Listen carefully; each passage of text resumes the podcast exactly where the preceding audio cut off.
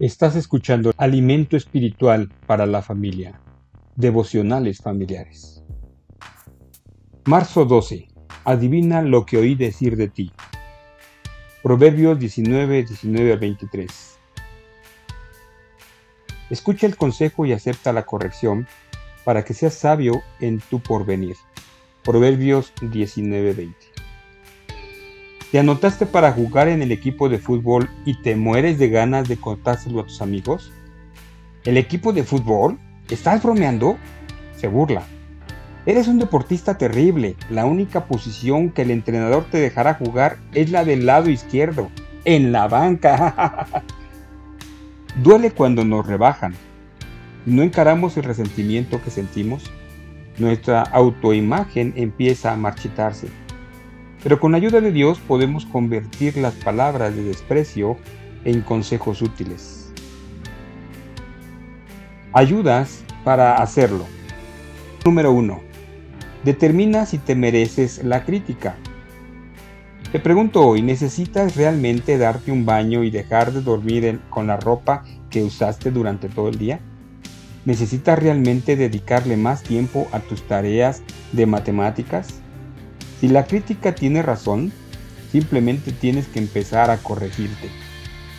Cuando Christy le dijo a Betty que era egoísta porque siempre era la que le decía a que jugarían, Betty se puso a pensarlo seriamente.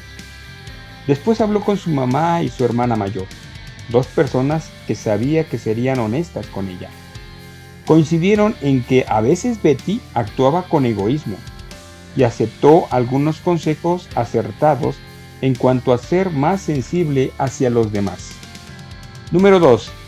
Determina no hacerle caso a la crítica que no mereces. Son muchas las críticas que no son acertadas.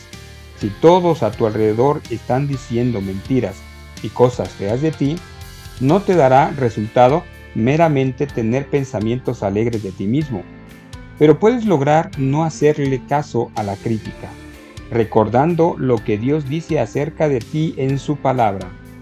Ninguna crítica puede quitar el hecho de que eres un hijo de Dios muy querido, eres de valor, eres aceptado y tienes talentos. Christy no solo dijo que Betty era egoísta, sino que también salía furiosa de la casa, gritando que no quería ser amiga de Betty. Entonces Betty se acercó nuevamente a su mamá y a su hermana. Ellas conocían a la verdadera Betty. Aunque podían ser honestas en cuanto a sus defectos, también le recordaron todas las veces cuando había sido amable con sus amigos. Cuando te preguntes qué deberías creer acerca de ti mismo, es muy importante recordar una cosa. Dios es el que tiene el concepto más acertado de ti y te ha rodeado de personas especiales para recordarte esa magnífica realidad. Para dialogar, pregúntate, ¿alguien te ha criticado últimamente? ¿Cómo reaccionaste? ¿Cómo te ayudaron tus amigos y familiares a superar el momento? Ora de la siguiente manera a Dios. Señor, ayúdanos a recibir las críticas. Ayúdanos a aprender de lo que es cierto y rechazar lo que no es cierto y un reto para hoy. ¿Qué tienes que hacer? Elige una o dos personas sabias de confianza con quien puedas hablar cuando alguno te está rebajando.